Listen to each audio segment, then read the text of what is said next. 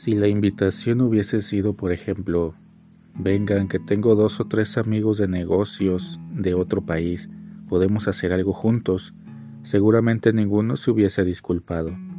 En efecto, les asustaba la gratuidad, el hecho de ser uno como los demás. Es el egoísmo, el querer estar en el centro de todo.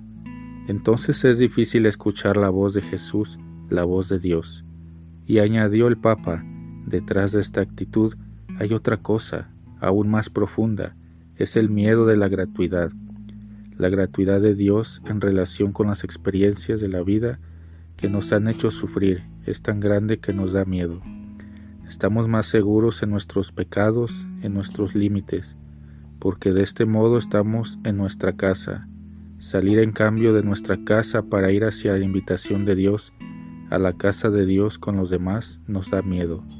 Y todos nosotros cristianos tenemos este miedo escondido dentro, pero tampoco es mucho. Católicos, pero no demasiado. Confiados en el Señor, pero no demasiado.